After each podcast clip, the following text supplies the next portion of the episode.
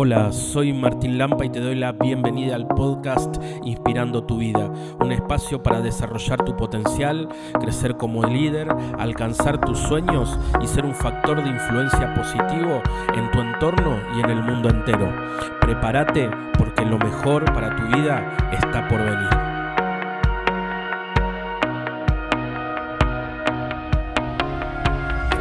Entonces, ¿qué es el discernimiento? ¿Sí? El discernimiento es la capacidad, ¿sí? Eh, es, hay dos maneras de adquirir discernimiento. Una es por carisma, por don del Espíritu Santo y otro es un discernimiento adquirido que se va haciendo a través de la oración, del estudio eh, y el de eh, tomar decisiones inspirados en el Espíritu Santo, ¿verdad? Las dos formas son válidas. Entonces el discernimiento tiene que ver con la capacidad de poder percibir, discernir la voluntad de Dios eh, para mí aquí y ahora. ¿sí? Una de las cosas. Tiene que, tiene que ver, el discernimiento se aplica también a la toma de decisiones, especialmente cuando tenemos que tomar decisiones trascendentales, como ser elegir tu vocación, con quién te vas a casar, qué carrera seguir. Eh, ahí aplicamos discernimiento, ¿sí? Eh, y básicamente tiene que ver con eh, el arte de tomar sabias decisiones. El discernimiento y la sabiduría son cosas que están conectadas, ¿sí? Entonces vamos a profundizar un poco en esto, ¿no? Porque hay muchas circunstancias de la vida donde necesitamos discernir. Es decir, entender qué es lo que se está poniendo en juego, entender qué, qué decisiones necesito tomar, entender qué es lo que hoy a mí eh, el Espíritu Santo me está emocionando y me está pidiendo, ¿verdad? Y bueno, y un montón de cosas más. Entonces, eh, vieron que muchas veces te puede pasar a vos, me pasó a mí, que eh, en la vida a veces nos, nos es un tanto complejo tomar decisiones, no es fácil.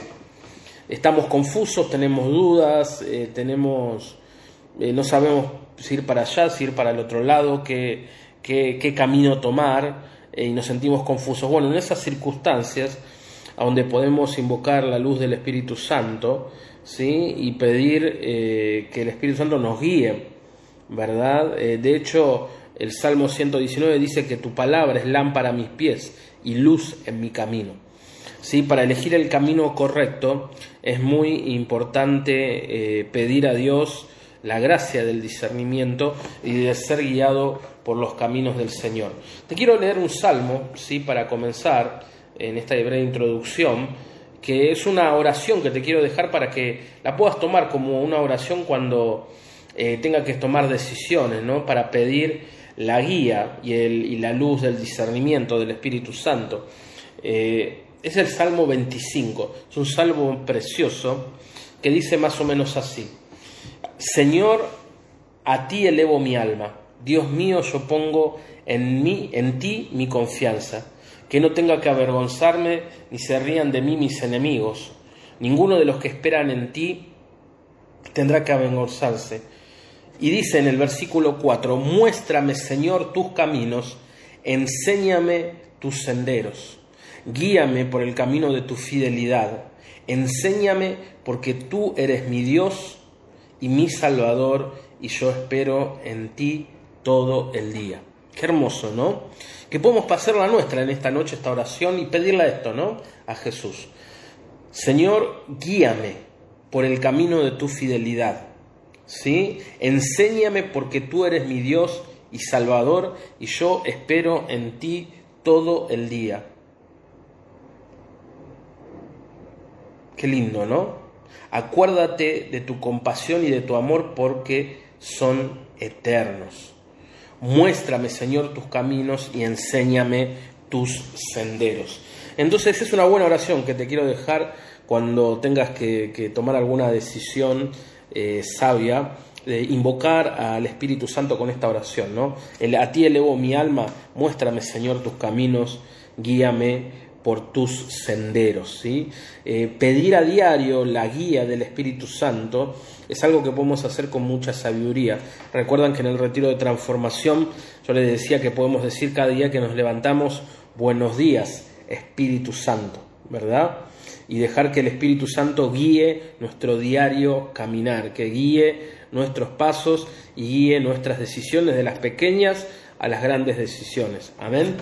Entonces, vamos a ver, el discernimiento tiene que ver con esto que te decía, ¿verdad? Encontrar la voluntad de Dios, tomar sabias decisiones, eh, ¿verdad? Entonces, vamos a ver ahora, eh, yo te decía, hay tres fuentes del discernimiento, ¿verdad? Tres cosas que nos emocionan.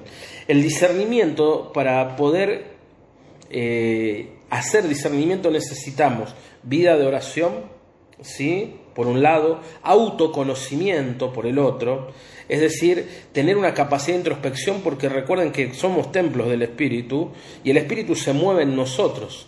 ¿Y cómo nos habla el Espíritu? Nos habla a través de los pensamientos, de los sentimientos, de los deseos que tenemos, nos habla a través de la realidad, ¿verdad? Entonces, eh, el Espíritu Santo nos emociona, pero el mal espíritu también nos quiere, eh, Cabarrús le dice treta, ¿no?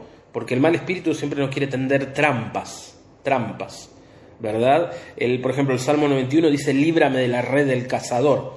El mal espíritu siempre te, te, pone trampas, ¿no?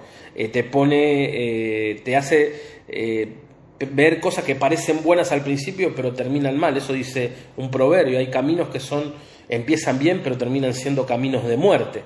Entonces el enemigo es un engañador, un mago, un seductor que siempre nos quiere eh, empujar lejos de nuestro propósito, lejos de la voluntad de Dios para nosotros, lejos de desarrollar nuestro, nos quiere destruir. Entonces en el mundo donde vivimos hoy, donde hay tanta confusión, y más en el tiempo que este nos toca vivir, hay tanta confusión, hay tanta información, hay eh, tantas opiniones, eh, en un tema hay 500 opiniones distintas, entonces podemos estar como muy, muy perdidos, ¿no? Si no tenemos discernimiento, ¿verdad? Podemos estar muy perdidos en la maraña de información, de opiniones, eh, y en todo ese ruido podemos dejar de percibir esa dulce voz del Espíritu que quiere guiarnos en nuestro corazón. Por eso hacer silencio, hacer oración, tener comunión con la palabra de Dios, son cosas fundamentales que nos van como orientando en este caminar para poder ser dóciles y sensibles a esa voz que el Espíritu eh, quiere guiarnos cada día. Recuerden que eh, Ezequiel en el capítulo 36 dice, dame un corazón de carne, ¿no? Arranca de mí un corazón de piedra. Es decir, tenemos que pedirle al Espíritu que la insensibilidad, la dureza de corazón, la cerrazón de nosotros mismos desaparezca para que podamos tener un corazón de, cable, de carne dócil, sensible a, eso, a ese soplo, a esa suave brisa del Espíritu que día a día nos quiere hablar y nos quiere guiar y conducir. Ahora, pues fíjate que si vos estás todo el tiempo corriendo, agitado, eh, estresado, eh, estás preocupado, eh, en ese estado no podemos escuchar la guía del Espíritu. Por eso, hacer silencio y aquietar nuestra mente y nuestro corazón, vamos a poder escuchar esa guía, ese Espíritu Santo que quiere guiarnos y quiere conducirnos como diría el Salmo 23, quiere conducirnos a las verdes praderas, al lugar del descanso, al lugar de eh, en donde podemos encontrarnos con Dios, ¿verdad? Entonces, más o menos, acá vamos con el vamos bien, poneme, decime amén, poneme la mano ahí eh, para saber que me estás entendiendo. Si esta, hice una breve introducción como para meternos en, lo que hoy les quiero eh, compartir, ¿sí? Bueno, Vamos a, leer unos textos bíblicos, vamos a ver algunos casos de discernimiento, ¿sí? Para estudiar algunos casos, tres, cuatro casos, que nos pueden traer luz también eh, para nuestro diario caminar. Amén. Entonces, eh, vamos a leer primero, primera de Samuel 8, del 1 al 10 y del 19 al 22. Primera de Samuel 8, 1, 10, 19, 22. ¿Sí? Dice más o menos así, aconteció que cuando Samuel era viejo pasó a sus hijos, puso a sus hijos como jueces sobre Israel. El hombre, el nombre de su primogénito era Joel y el nombre del segundo Abías. Ellos juzgaban en Berseba. Pero sus hijos no anduvieron por los caminos de él, sino que se desviaron tras ganancias deshonestas, aceptaron sobornos y privilegiaron el derecho, pervirtieron el derecho. Entonces se reunieron todos los ancianos de Israel y fueron a, a, Samá, a Samuel en Ramá y le dijeron, mira, has envejecido y tus hijos no andan en tus caminos. Ahora pues danos un rey para que nos juzgue como todas las naciones. Pero fue desagradable a los ojos de Samuel que dijeran, danos un rey que nos juzgue. Y Samuel oró al Señor y el Señor dijo a Samuel, escucha la voz del pueblo cuando, en cuanto a todo lo que te digan, pues no te han desechado a ti, sino que me han desechado a mí para que no sea rey sobre ellos.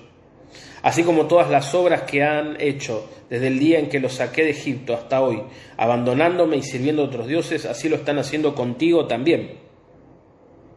Ahora pues oye su voz, sin embargo les advertirás solemnemente y les harás saber el proceder del rey requerirá sobre ellos, reinará sobre ellos. Entonces Samuel habló todas las palabras del Señor al pueblo que había pedido el rey. No obstante el pueblo rehusó oír la voz de Samuel y dijeron, no, sino que habrá rey sobre nosotros a fin de que seamos como todas las naciones, para que nuestro rey nos juzgue, salga delante a nosotros y dirija nuestras batallas. Después Samuel escuchó todas las palabras del pueblo, las repitió a oídos del Señor y el Señor dijo, oye su voz y nómbrales un rey. Entonces Samuel dijo a los hombres de Israel, váyase cada uno a su ciudad.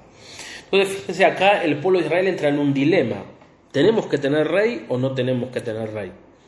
Es un gran, un gran discernimiento que hay que hacer, porque era ya eh, eh, era una decisión que iba a influir en toda la nación. ¿verdad? Eh, fíjense una cosa, algunos puntos ¿no? de este texto. Ser juez en el sentido bíblico eh, suponía una gran capacidad de discernimiento. Samuel lo tuvo, sus hijos no. Porque Samuel está advirtiendo que no era lo mejor tener rey, pero el pueblo se obstinó, no, queremos rey, queremos rey. ¿Cuántas veces nos pasa a nosotros que nos vieron como que nos ponemos cabeza duras, caprichosos, porque quiero esto, quiero esto, quiero esto, y no tengo clara dirección de Dios sobre esto, de, tomar bueno, de qué es lo mejor, pero yo estoy encaprichado y después así nos va. ¿Verdad? Eh, segunda cosa que podemos ver en este caso, la gente tiene dos motivaciones en este caso de elegir un juez, pero solo la menciona una al principio, dicen que quieren un rey para que haga el oficio que hacía Samuel, lo que se llamaba juzgar pero en realidad lo que quieren es tener como todas las, ser como todas las naciones, tener un jefe visible y que salga delante y dirija las batallas, le dice. Entonces, una cuestión para tener buen discernimiento es tener claras mis motivaciones, ¿por qué quiero esto o aquello? ¿Por qué quiero seguir este camino o este? ¿Qué motivaciones hay en mi corazón? ¿No? Puede ayudar a ponerlo por escrito, charlarlo con alguien, discernirlo, contarlo, buscar consejo. ¿verdad?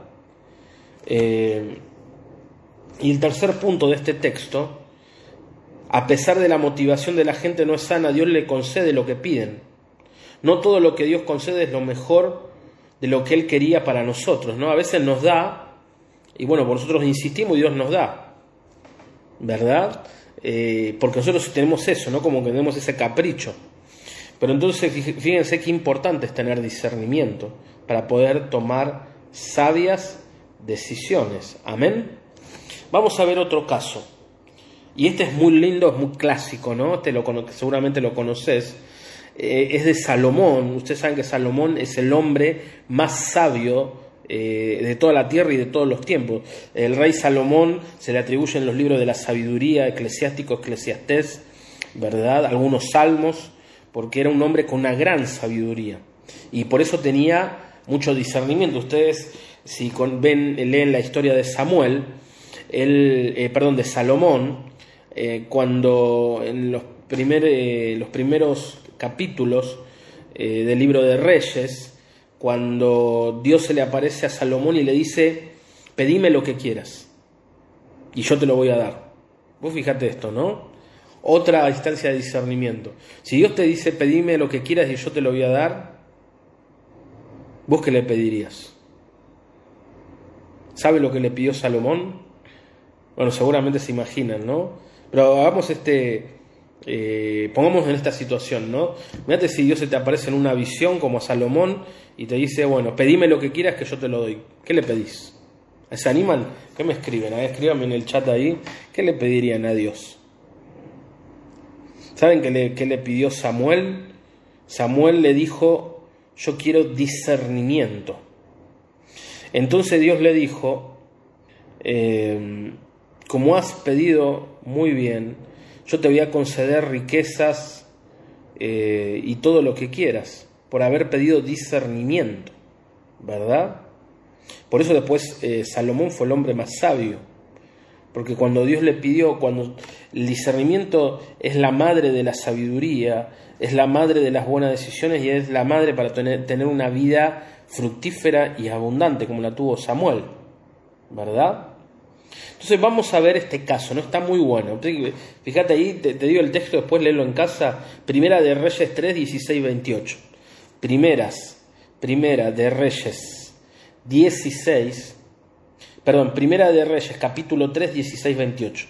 Primera de Reyes, capítulo 3, 16, 28. Dice, por ese tiempo dos mujeres que eran rameras vinieron al rey y se presentaron delante de él. Una de las mujeres dijo, oh mi señor, yo y esta mujer vivimos en la misma casa y yo di a luz estando con ella en la casa. Y sucedió que al tercer día, después de dar yo a luz, esta mujer también dio a luz. Estábamos juntas, nadie de fuera estaba con nosotros en la casa, solamente nosotras dos. Y el hijo de esta mujer murió durante la noche, porque ella se durmió sobre él. Entonces ella se levantó a medianoche, tomó a mi hijo de mi lado mientras tu sierva estaba dormida y lo puso en su regazo. Y a su hijo muerto lo puso en mi regazo. ¿Verdad? Fíjense la circunstancia.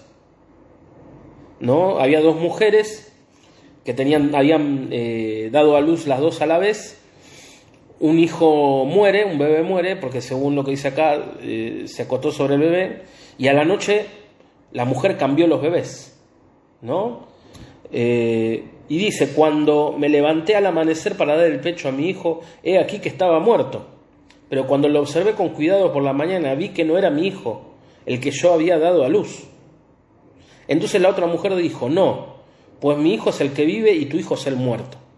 Entonces, las dos habían dado a luz un hijo, aparentemente hicieron un intercambio y dice, no, empieza la contradicción, no, tu hijo es mi hijo, ¿no? Pero la primera mujer dijo, no, tu hijo es el muerto y mi hijo es el que vive. Así hablaban ellas delante del rey. Entonces el rey dijo, esta dice, este es mi hijo que está vivo y tu hijo está muerto. Y la otra dice, no, porque tu hijo es el muerto y mi hijo es el que vive. ¿Cómo sabemos, verdad? Y el rey dijo, tráeme una espada trajeron la espada al rey. Entonces el rey dijo, parten al niño vivo en dos, y den la mitad una y la otra mitad la otra. Entonces la mujer de quien era el niño vivo habló al rey, porque estaba profundamente conmovida por su hijo. Oh, dijo, oh mi señor, dale a ella el niño vivo, y de ninguna manera lo mates. Pero la otra decía, no será ni mío ni tuyo, parta, partilo. Entonces el rey respondió y dijo, Den el niño vivo a la primera mujer y de ninguna manera lo maten. Ella es la madre. Cuando todo Israel oyó el juicio que el rey había pronunciado, temieron al rey porque vieron que la sabiduría de Dios estaba en él para administrar justicia. Tremendo pasaje. ¿No? Fíjate cómo termina. Entonces el rey respondió, Dan, den al niño vivo a la primera mujer y de ninguna manera lo maten. Ella es la madre. Cuando todo Israel oyó el juicio que el rey había pronunciado temieron al rey, porque vieron que la sabiduría de Dios estaba en él para administrar justicia. Extraordinario pasaje, ¿no? Fíjense la sabiduría de Salomón en esa intervención que tuvo para saber verdaderamente quién era la madre. Obviamente que la madre no iba a permitir bajo ningún concepto que lo maten y prefirió darlo antes de lo que verlo muerto. Entonces la sabiduría que tenía Salomón era tremenda. ¿Verdad? ¿Qué podemos aprender de este caso? Y este primer punto, y muy importante, ¿no? El discernimiento no es solo sobre cosas de religión. Dios es más grande que la religión. Y esto me quiero detener un minuto acá. El discernimiento se aplica a todas las áreas de la vida. ¿Sí? No es, el discernimiento no se aplica solo a eh, cuestiones religiosas. ¿Sí? Es decir, eh, el discernimiento se aplica, por ejemplo, tenés que, eh, tengo que seguir este proyecto o no. Tengo que casarme con esta persona o no. Tengo que seguir esta carrera o no. ¿Verdad? El discernimiento no es solo para cosas de religión, se aplica toda la vida. Me, estoy, me estoy explicando y esto es muy importante. ¿sí? Eh, en todo, en todo se aplica el discernimiento y más cuando son decisiones trascendentales. ¿No? O, por ahí, y también en cosas no tan trascendentales, en cosas podríamos decir cotidianas o banales. Bueno, ¿me tengo que comprar esto o no? ¿Me compro este celular o no? Bueno, tengo que aplicar el discernimiento. ¿Sí? Eh, si nosotros eh, aplicaríamos discernimiento, tomaríamos muchas buenas, muchas más decisiones, nuestra vida iría mal, iría eh, mejor, ¿verdad? Eh, y esto es súper importante. Pensemos en todas las veces que tomamos, o pensá, pensemos juntos, todas las veces que hemos tomado malas decisiones por no discernir, ¿verdad? Seguramente te pasó un montón, a mí me pasó, a vos también, porque no aplicamos discernimiento, no meditamos las decisiones. Eh, cuando tomamos decisiones por capricho, de manera impulsiva, sin pensar, sin orar, sin pedir consejo, y ahí estamos como complicados, porque lo más probable es que nos equivoquemos. Te voy a dar un caso de un amigo, ¿no? Yo tenía un amigo que eh, hizo tres veces eh, eh, hizo un emprendimiento. Y los tres, las tres veces se asoció con personas que los terminaron estafando. Yo le decía, pero hermano, ahí estás tomando malas decisiones, no estás viendo con quién te estás asociando, porque las tres personas que se asoció lo terminaron estafando. Tomó malas decisiones y perdió muchísima plata por asociarse con personas erróneas para arrancar una empresa, un emprendimiento. ¿Me explico? Entonces, eh, cuando nosotros vivimos y vamos cultivando la sabiduría, la comunión con el Espíritu Santo, eh, nos va a dar, vieron que yo les había dicho, eh, el texto de Hebreos, ¿sí? que dice que el discernimiento es propio de los hombres maduros que tienen adiestrada su sensibilidad para discernir entre el bien y el mal. Te lo repito, porque esto es muy importante. El discernimiento es propio de los hombres maduros, que tienen adiestrada su sensibilidad para discernir entre el bien y el mal. ¿Sí? Es decir, que el discernimiento vamos a ir creciendo a medida que vayamos madurando humanamente y espiritualmente. ¿Sí? Primera cuestión. Segunda cosa que dice la Biblia para las personas que tienen adiestrada la sensibilidad. Vieron, el discernimiento nos da sensibilidad. Cuando yo eh, te voy a poner un ejemplo eh, humano para después pasar a lo espiritual. Es decir, si vos estás acostumbrado, acostumbrada, ¿no? Yo de vinos no sé nada porque no tomo vino, pero si ponele, ¿no? Vos estás acostumbrada, acostumbrado a tomar un buen vino de primera calidad. Imagínate, tomás un vino de primerísima calidad, ¿no? El mejor vino, ¿sí? Si vos todo, imagínate si vos todo el tiempo estás tomando ese vino, entonces vos estás acostumbrada acostumbrado a tomar vino de primerísima línea, ¿no? Tu paladar se va sensibilizando a ese tipo de gusto, al sabor, ¿verdad? Entonces empezás a adquirir discernimiento. ¿Me explico? Entonces, ¿y esto qué quiere decir? Si yo gusto de las cosas de Dios, pruebo, como dice el Salmo, prueben qué bueno es el Señor, hagan la prueba y véanlo, recuerden ese Salmo. Si yo estoy eh, gustando, experimentando lo que es la presencia de Dios, lo que es eh, el Espíritu Santo, lo que es el amor de Dios. Entonces, cuando eso se manifieste, lo voy a captar así. ¿Por qué? Porque yo ya lo probé. Entonces, ese, esa sensibilidad al Espíritu Santo me va a hacer darme cuenta cuando lo vea manifestado en una persona, en una circunstancia, en una celebración, en donde sea. Eh, ¿Me estoy explicando? A medida que yo ejercito practico eh, y gusto, pruebo las cosas de Dios, voy a tener esa sensibilidad. Entonces cuando venga algo que no es de Dios, lo voy a sacar así al toque. Lo voy a sacar eh, así como... es decir, te doy otro ejemplo, ¿no? Eh, si vos decime, ¿cuál sería la persona más bondadosa que vos conociste en tu vida? ¿verdad? Pensá un poquito, ¿cuál fue la persona más bondadosa que conociste en tu vida? A veces hay, las personas se relacionan con personas tóxicas, con personas estafadoras, con personas que te hacen mal, porque a veces las personas no conocieron personas bondadosas, entonces no saben lo que es la bondad en una persona, no la saben reconocer, porque nunca la experimentaron. Entonces se le va el discernimiento, porque no hay gusto. ¿Me seguís? Entonces discernimos eh, por gusto, por experiencia, entonces por, por con naturalidad con el bien o por contraste con el mal, te lo repito, ¿verdad? Uno puede discernir por con naturalidad, es decir, cuando yo estoy acostumbrado al bien, cuando algo bueno aparezca lo voy a discernir, o por el, contraste, ¿no? Si yo estoy acostumbrado a, tratar buenas personas, cuando alguien no sea bueno, también lo voy a sacar rápido. ¿Por qué? Porque ya conozco las características de las personas bondadosas. ¿Me estás siguiendo? Ahí está el punto. ¿Sí? Y esto es, eh, esto es lo, lo importante. No, cuando nosotros conocemos la bondad del corazón de las personas, podemos saber cuando una persona nos miente, nos engaña, nos quiere estafar, etc. Nos vamos a dar cuenta, como te decía, de los lobos vestido de pieles de corderos o de los ángeles de luz. ¿Sí? Eh, entonces, eh, acá, está la cuestión y esto es, esto es lo importante. ¿Qué le gusta a Dios? ¿Vos sabés lo que le gusta? ¿Sabés cuáles son los gustos de Dios? Porque eso me va, me va, si yo conozco los gustos de Dios, voy a saber que cuál es la voluntad de Dios más simple y más sencillo.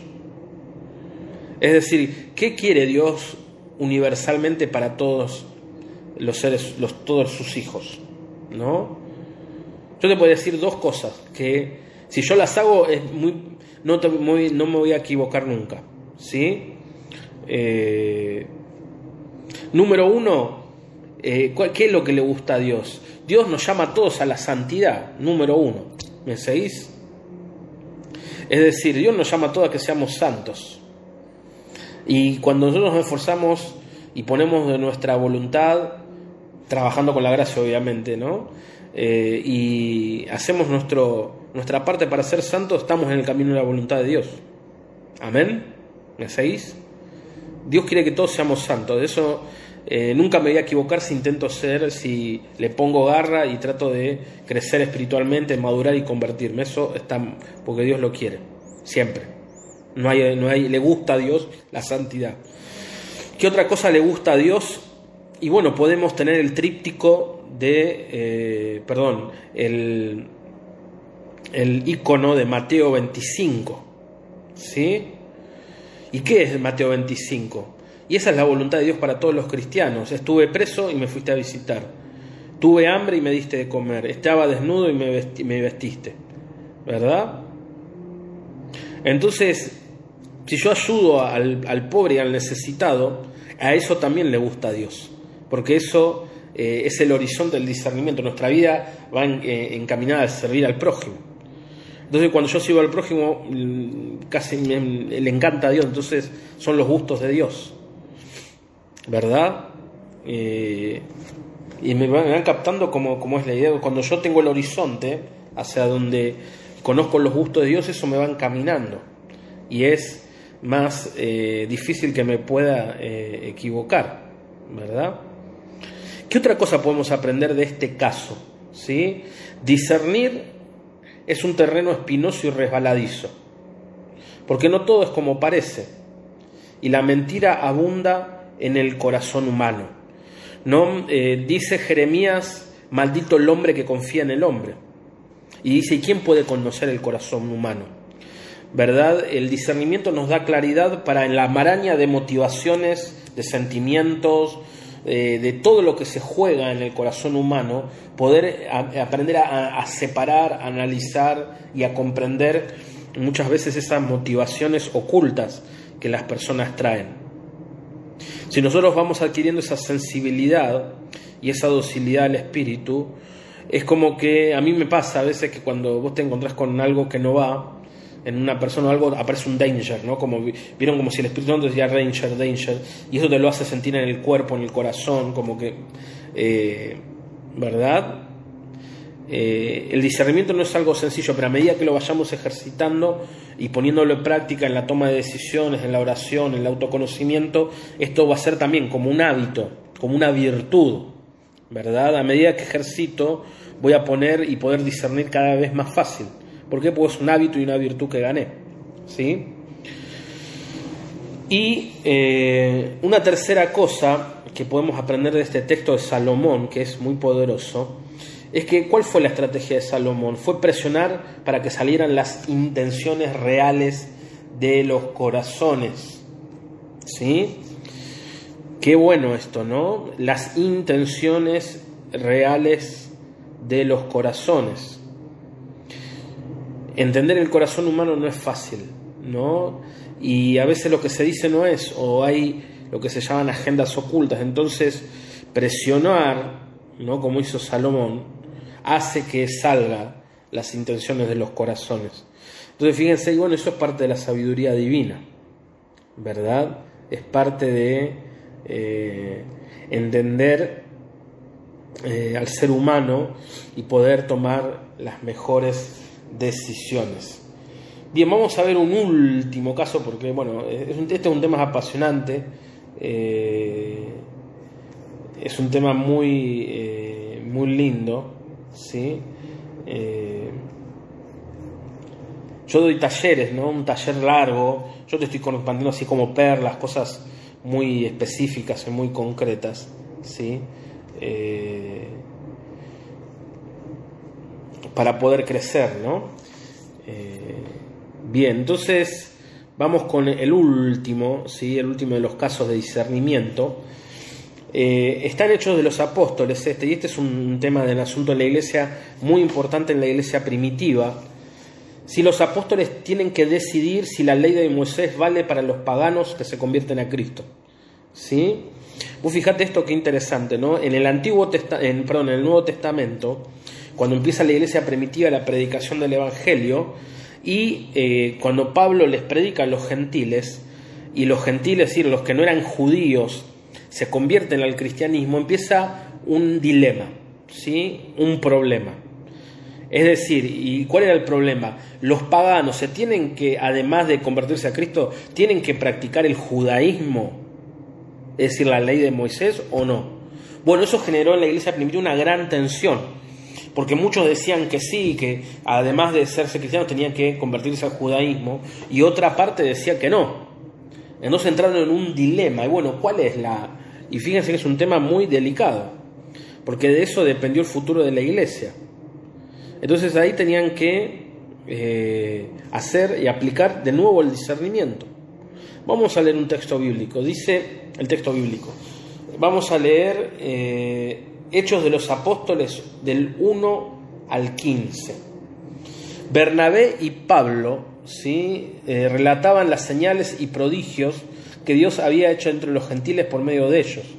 Cuando terminaron de hablar, Jacobo respondió diciendo, escúchenme hermanos, Simón ha relatado cómo Dios al principio tuvo bien a tomar entre los gentiles un pueblo para su nombre. Y con esto concuerdan las palabras de los profetas.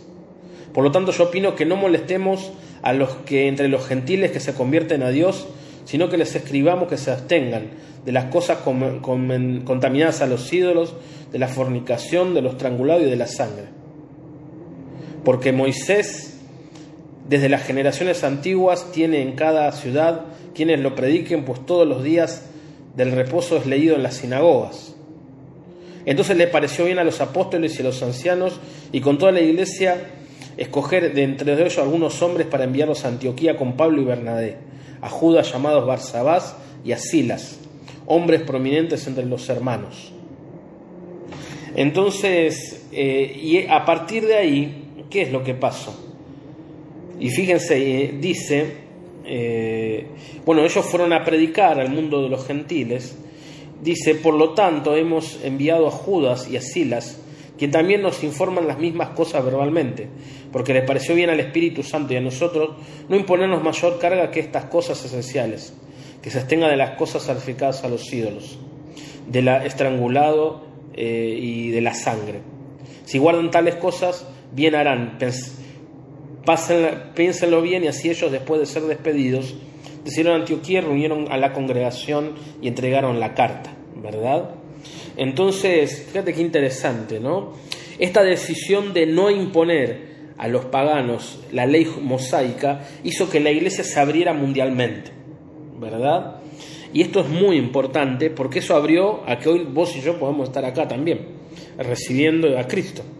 Porque se entendió la iglesia primitiva que el Evangelio no era solo para los judíos, sino que era también para todas las naciones de la tierra. ¿Qué podemos aprender de este caso? ¿sí? Número uno, en casi todos los problemas existe más de un punto de vista válido. Muy raramente la razón está completamente de un solo lado. ¿Me siguen? Entonces, cuando hay un problema, por eso es tan importante pedir consejo y abrirme a las opiniones de otros. Eso es parte de la sabiduría. La sabiduría tiene que ver con pedir consejo y entender que muchas veces yo no tengo la verdad absoluta o en, el mejor de los casos tengo una parte de la verdad y esa verdad se va eh, completando con la visión, la opinión y el juicio de otras personas, ¿verdad? Por eso es tan importante en ciertas situaciones como esta que el discernimiento no es solamente personal, sino que hay un discernimiento comunitario. Y esto se aplica cuando hay que tomar decisiones que no son personales, sino que son decisiones que van a afectar a un cuerpo, a un grupo, ¿verdad? Segunda cosa que podemos aprender, ¿no? Los que pedían que la gente obedeciera a la ley de Moisés en realidad querían ser obedecidos ellos mismos y no perder capacidad de influencia que tenían antes. A menudo una causa noble o religiosa es solo un gran pretexto para cosas bastante mezquinas. Y esto también es importante. ¿no? A veces pasa en las comunidades, en la vida, que uno viste de apariencia religiosa o un, lindo proyecto cosas que esconden intereses egoístas. Eh, y te voy a dar un ejemplo. Eh, Carlos Carreto, que es un monje, eh, que tiene un libro muy lindo, viejo, pero muy, con mucha sabiduría, que se llama Cartas del Desierto. ¿sí? Él dice esta frase que a mí me impactó mucho y me llevó mucho a meditar en mis actos, espero que en vos haga lo mismo, y él decía esto, que hasta un hospital se puede construir por egoísmo, ¿no? Yo digo, wow, es verdad, nunca lo había pensado de esa manera. Entonces, ¿por qué? Porque muchas veces nuestras motivaciones no están claras, ¿verdad? Entonces, eh, a veces nosotros pintamos decisiones que tienen, o las queremos pensar como que son muy religiosas, muy piadosas, pero en el fondo hay otras intenciones. Y esto es lo que pasaba un poco acá. Los que simpatizaban y querían que todos practiquen la ley de Moisés, en el fondo lo querían ¿por porque no querían perder influencia. Esa era la real razón, ¿verdad? Otra cuestión que podemos aprender de, de, este, de este ejemplo, de este caso. El discernimiento acudió de varias fuentes. La experiencia espiritual de Pedro, los testimonios de las misiones de Pablo, la consonancia con la escritura. Y esto es muy importante. ¿Verdad? El discernimiento podemos consultar fuentes. ¿A qué me refiero con esto? Y voy a poner un caso humano, ¿sí? Porque como dijimos, eh, el caso, eh, el discernimiento no se aplica para cosas solamente espirituales, es para entender este punto. Si yo, por ejemplo, no, yo no sé nada de autos, ¿sí? Si yo me quiero comprar un auto, digo, ¿será bueno o no será bueno este auto? Tengo que aplicar discernimiento, ¿me seguís? Pero como yo no sé de auto, a mí me pueden vender un buzón y porque yo no tengo mucha. Entonces tengo que consultar una fuente. ¿Y qué tendría que hacer? Buscar un amigo mecánico y que me observe el auto, lo revise y diga si está bien, no está mal. Es decir, busco fuentes. Así, y esto es muy importante, atendeme acá un minuto, para hacer un buen discernimiento necesitamos tener buena información. Y esta es la causa de muchas, muchas malas decisiones. No estar informado. Es decir, voy a comprar el auto, tengo que tener conocimiento específico, ¿sí? Sobre esa circunstancia. Voy a hacer tal proyecto, bueno, tengo que tener toda la información de sobre ese proyecto, quién está, quién no está, cómo va a ser, en dónde, cuándo, cómo, porque eso me va a dar herramientas y elementos para tomar mejores decisiones, ¿verdad? Eh, tengo que estar en tal congregación religiosa, bueno, tengo que conocer bien el lugar donde voy a ir porque voy a poner en juego mi vida, qué valores tienen, cuáles son sus reglas, cómo viven, pasar tiempo con ellos, ¿no? Hablando del discernimiento vocacional, por eso vieron que en, la vida religiosa, cuando uno empieza, se hacen periodos intermitentes, en donde el candidato va y vive en la comunidad un tiempo, después vuelve a su casa, entonces ahí empieza el discernimiento, porque yo tengo que conocer, ¿verdad? Por eso tener buena información es súper importante. Por eso cuando más, más eh, eh, trascendental sea la, decisión que tengo que tomar, más información necesito y más tiempo necesito. Eh, un enemigo de las buenas decisiones es el apuro. ¿no? Cuando alguien te quiere apurar, ahí uno tiene que meter un freno. No, hay que hacerlo ya. Entonces, cuando uno no puede pensar bien, ¿sí? no puede razonar, sojuzgar, sopesar distintas opciones, tener la información que uno necesita, es mejor eh, no tomar decisiones porque me puedo equivocar. Y lo más probable es que me equivoque.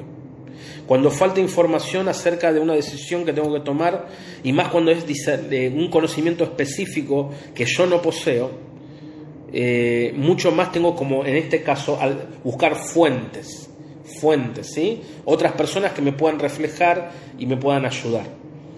Y el último punto que podemos sacar de este caso, eh, de aquí podemos deducir cuatro grandes criterios para muchos discernimientos, ¿sí? cuatro criterios. Número uno en la iglesia, la conciencia, la realidad exterior, la palabra de Dios, la autoridad de los apóstoles. ¿Verdad?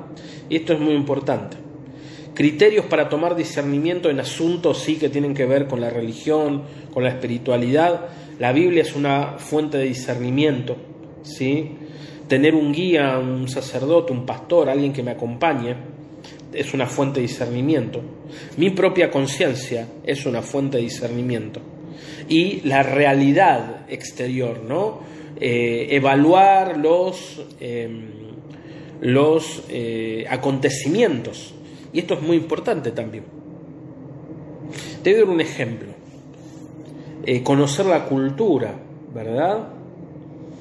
Muchos, muchas veces Estoy un, un, ejemplo de una mala decisión que pasa mucho en la iglesia y en proyectos eclesiásticos que no funcionan por la siguiente razón de no conocer la cultura de un lugar, ¿verdad? Entonces a veces la, las, un proyecto eclesiástico, o sea, un retiro, una jornada, no funcionan porque muchas veces no es porque la gente no quiera ir o, o el evento no sea bueno, no sea eh, acorde a la necesidad de la gente. A veces los eventos no funcionan porque se ponen en días y horarios que no van. ¿No? Por ejemplo, si acá los que estamos en Argentina, eh, el segundo domingo de, de octubre es el Día de la Madre. Entonces, si yo pongo un retiro el segundo domingo de octubre, es muy probable que venga muy poca gente porque ese día es sagrado para la familia. Entonces, si uno tiene discernimiento y conoce la cultura de un lugar, es decir, conoce la realidad, va a saber cuáles son los momentos propicios para hacer determinadas cosas. ¿Me, explico? Eh, entonces, eh, bueno, esto es un poquito eh, lo que podemos aprender de este caso. Muchas gracias por sumarte a esta comunidad de crecimiento y desarrollo personal. Nos encantaría que puedas compartir este podcast con tus amigos y seres queridos. Te invitamos a que puedas seguirnos en las redes y dejarnos un comentario acerca de este podcast. Nuestras redes son Martín Lampa OK en Facebook, en Instagram y en YouTube. Te mandamos un gran abrazo y que Dios te bendiga.